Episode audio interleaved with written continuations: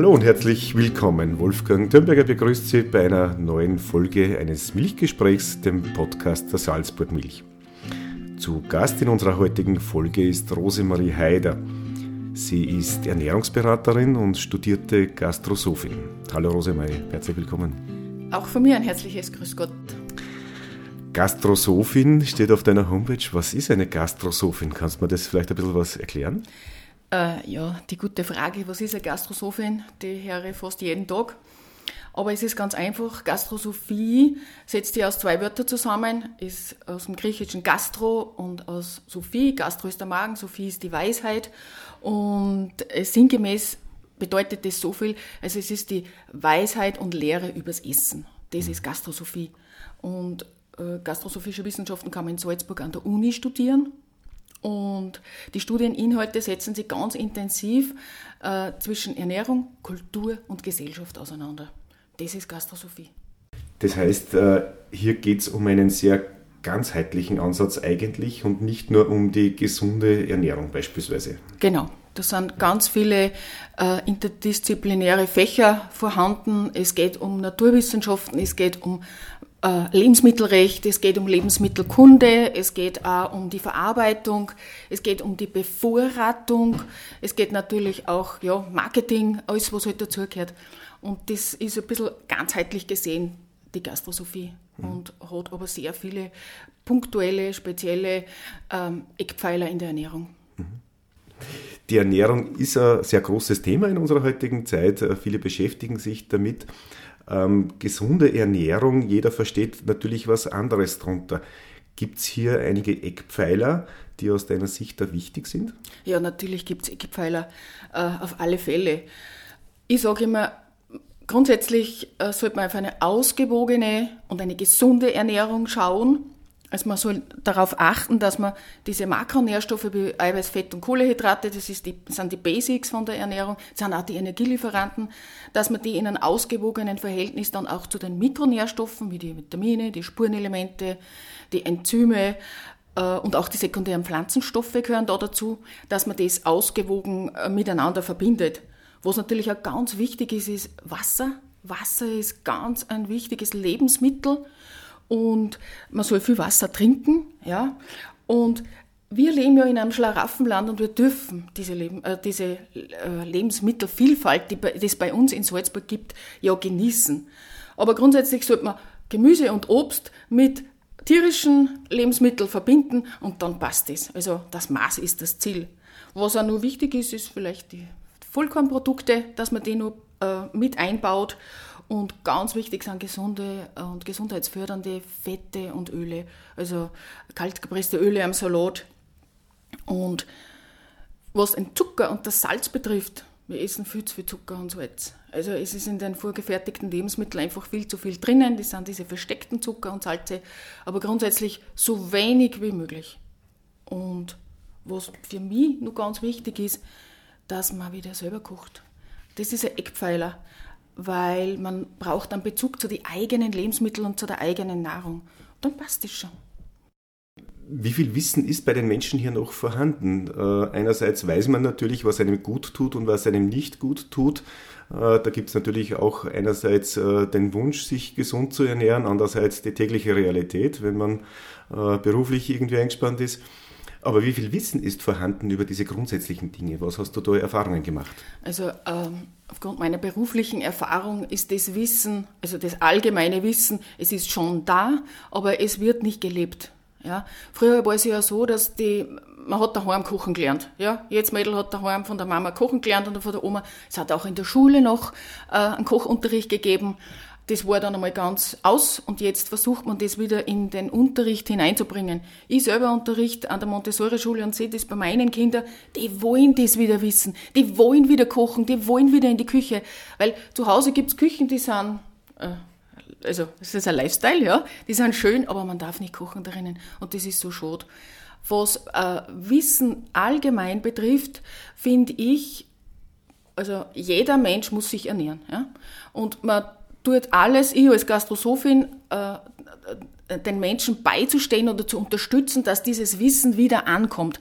Aber im Grunde muss man die Leute an der Hand nehmen und dort abholen, wo sie stehen und mit einer kochen. Einfach kochen, einer das zeigen, einer das vorleben. Das ist so wichtig. So wie es wir von unserer Mama gelernt haben, so kann man das auch weitermachen.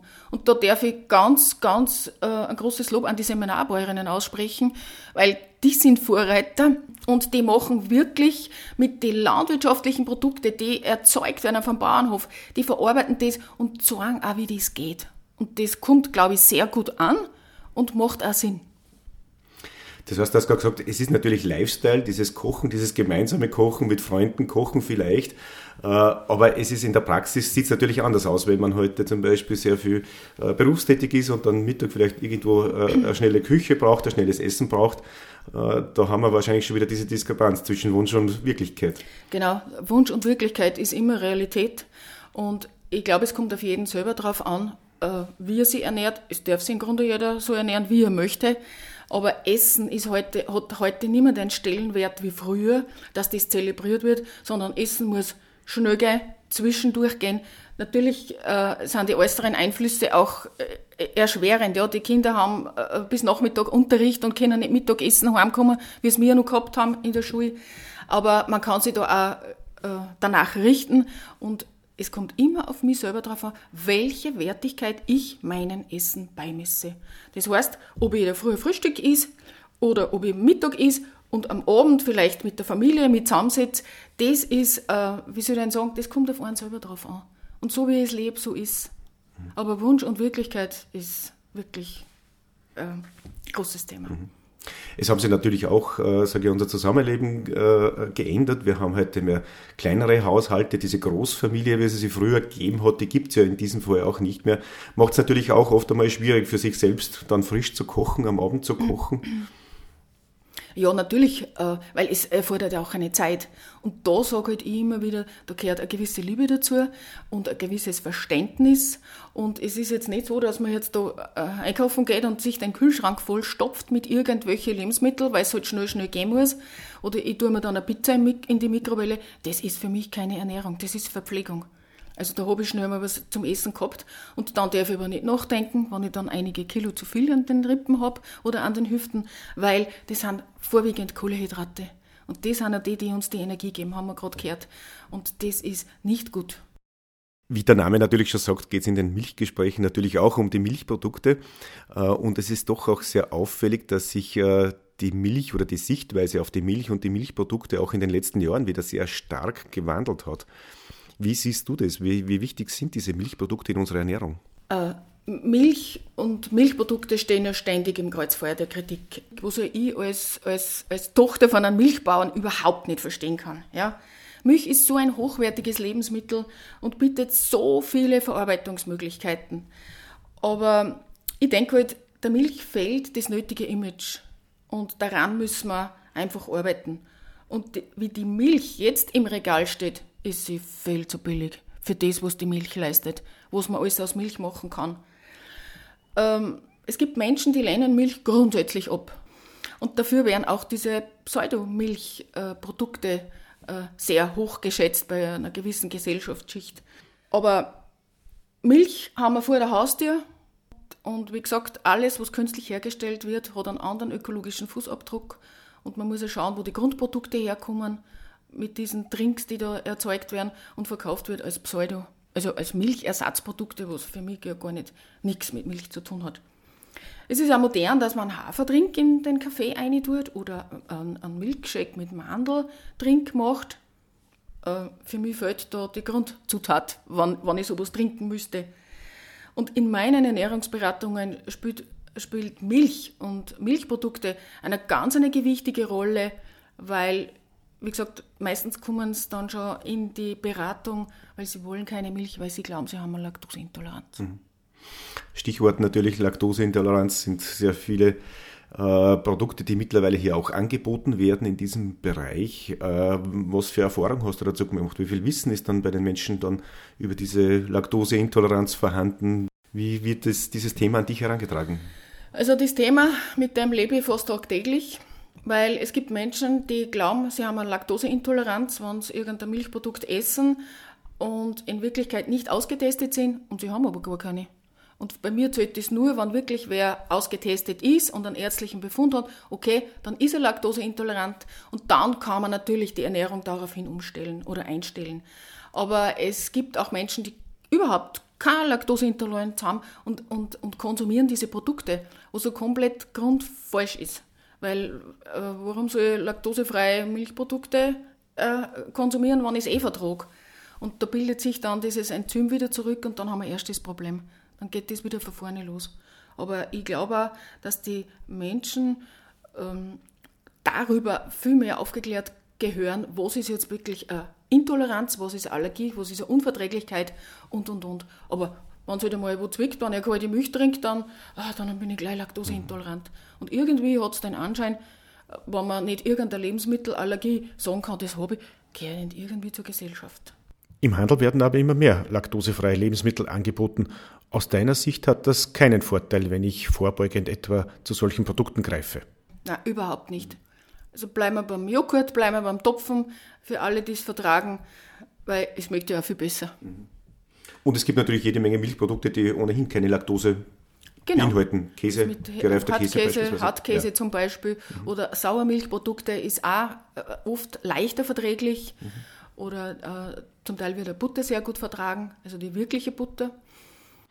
Ich persönlich esse einfach sehr gern Käse, einfach, weil ich das Gefühl habe, ähm, ich vertrage ihn sehr gut und, und ich, es schmeckt mir einfach und ich mag diese Vielfalt, die wir haben. Aber welchen Wert haben jetzt für dich diese Milchprodukte auch aus der ernährungsphysiologischen Sicht? Also da muss ich von vornherein schon sagen, bin ich ein bisschen befangen, weil mhm. ich bin mit Milch aufgewachsen und wir haben so viel Milch gehabt, dass wir Boden hätten Kinder drinnen und bei uns ist Milch in alle Variationen verarbeitet worden. Wir haben das am Bauernhof selber gehabt, wir haben davon gelebt, das ist auch was überschüssig war, abgesetzt worden und es war immer gut.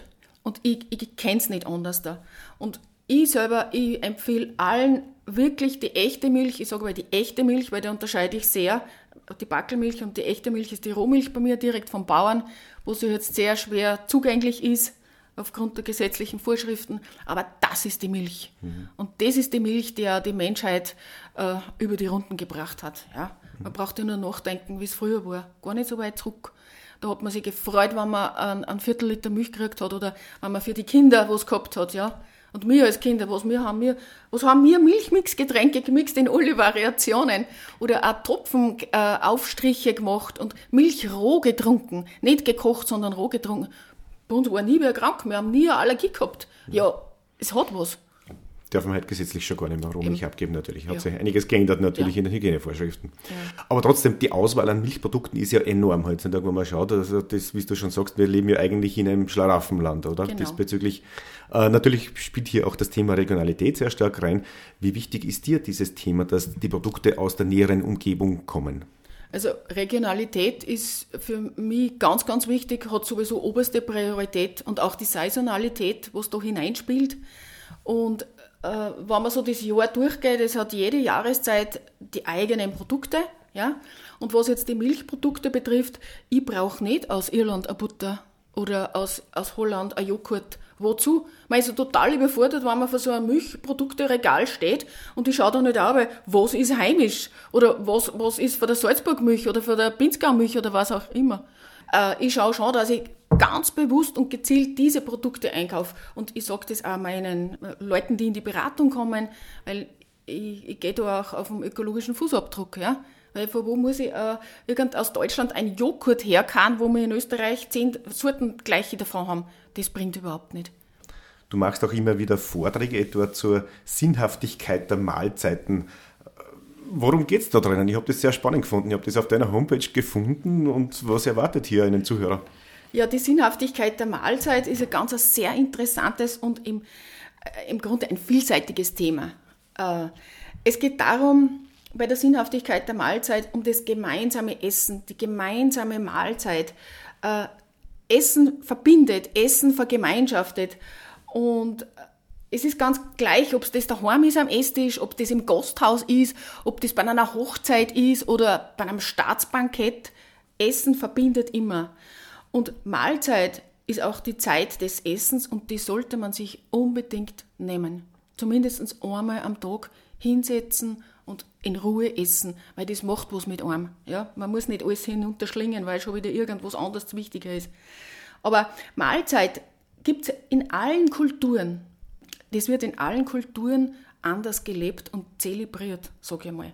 Wenn man jetzt nach Afrika schaut oder nach Südamerika, äh, bei den Ureinwohnern in Australien, und das ist immer das Gemeinsame. Und das ist, das, das ist einfach so schön.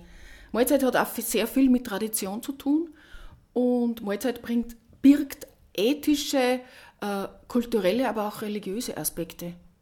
Wenn man jetzt so zurückdenkt, ähm, dann hat man sehr viele Parallelen in die Geschichte. Und wie man dabei sagt, je mehr Leute um den Tisch sitzen und essen, desto besser schmeckt es.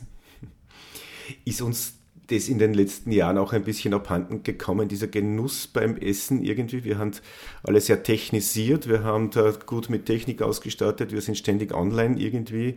Äh, beim Essen ist immer das Handy mit dabei. Ähm, ist uns hier, fehlt uns da ein bisschen dieser Genuss, den wir auch früher mal gehabt haben, um sich einmal zurückzunehmen, zurückzusetzen und sagen, so, und jetzt ist nur mein Essen da?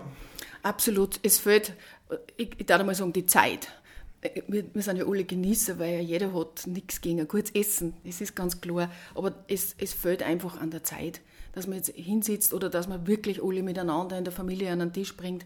Es ist so, das sind die äußeren Gegebenheiten. Aber Geschmack und Genuss ist, ist ganz, ganz wichtig und haben bei mir einen ganz einen hohen Stellenwert. Weil Essen darf schmecken. Es sind dann die, unsere ganzen sensorischen Fähigkeiten, die wir haben, äh, spielen ins Essen mit ein wenn ein schön angerichtetes Teller da ist oder eine Speise, das Auge ist mit. Das alleine bringt schon einen Appetit oder regt den Appetit an. Oder es duftet so herrlich nach einem Apfelstrudel oder noch ein Schweinsbraten von der Oma. Das sind Düfte, Gerüche, die bringt mein Leben Tag nie mehr aus sich heraus. Das weiß man immer, wie das schmeckt oder wenn man das riecht. Das ist so schön. Oder wenn ein Essen, äh, ein Tisch schön angerichtet ist, äh, mit einem Tischtuch vielleicht oder mit einer Serviette mit Blumen am Tisch oder am Sonntag vielleicht, dass man Kerzel anzündet. Und ich sage immer, ein schön gedeckter Tisch ist eine Wertschätzung an das Essen selber.